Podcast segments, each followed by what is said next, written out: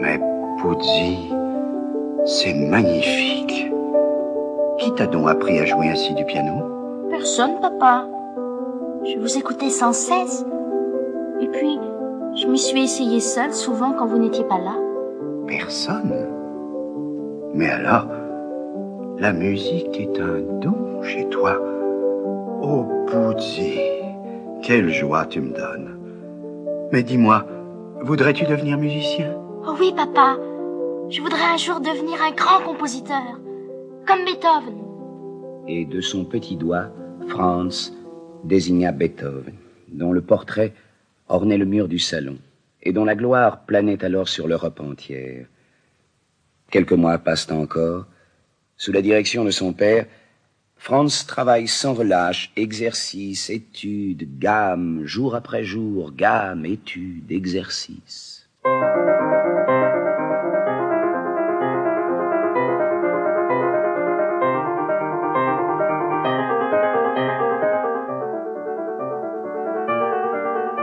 Il est tard, mon ami. Cet enfant travaille sans répit depuis des mois. Il faut qu'il se repose. Mais Anna, mesures-tu l'honneur qui nous est fait? J'ai obtenu que Franz se produise à la cour du prince Esterhazy.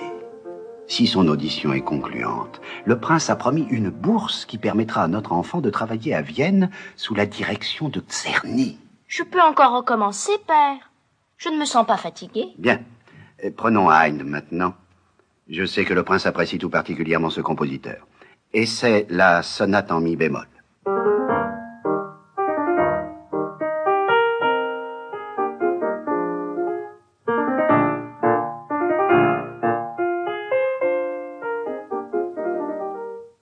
L'audition chez le prince Esterhazy fut un triomphe. Sur la demande de certains membres de la cour, il improvisa sans une hésitation, sans le moindre trouble. Le prince, conquis par l'autorité, la maturité de ce génie précoce, accorda la bourse promise avec enthousiasme. À Vienne, à quelque temps de là, ce fut l'entrevue avec Karl Czerny.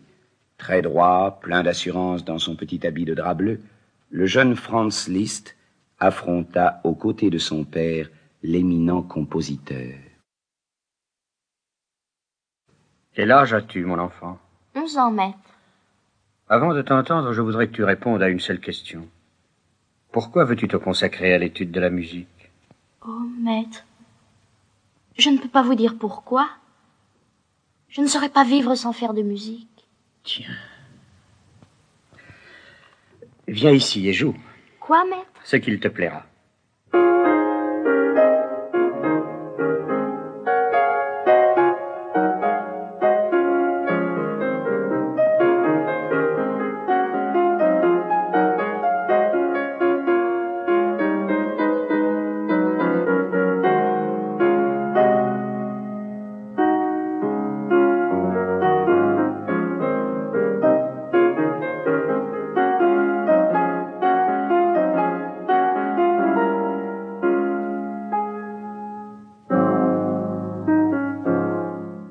Czerny reconnut aussitôt la marque du génie. Il se prit d'une véritable passion pour l'enfant dont le visage s'éclairait d'une joie sans mélange, sitôt qu'il frôlait les touches du piano. Ce furent alors, à Vienne, les mois studieux de la connaissance. Franz apprit avec passion le contrepoint et l'harmonie, puis on le confia au vieux maître Antonio Salieri, qui lui enseigna la lecture des partitions d'orchestre et les lois de la composition. C'est à cette époque que débuta l'ère des concerts. Le jeune Liszt joua devant le prince de Metternich, le grand Rossini, toujours avec un égal succès. En quelques mois, sa réputation dépassa les limites de Vienne. Il fut appelé à Presbourg.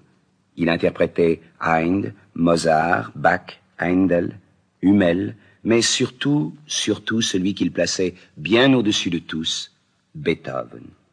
Par l'intermédiaire d'un jeune chef d'orchestre nommé Schindler, Czerny obtint de Beethoven qu'il reçut l'enfant. Nous sommes en 1823, le jeune Franz a 12 ans, Beethoven 53 ans. Emmuré dans sa surdité, le vieux maître vivait dans une maison retirée de la ville, sans luxe, avec pour toute compagnie celle de son neveu Karl.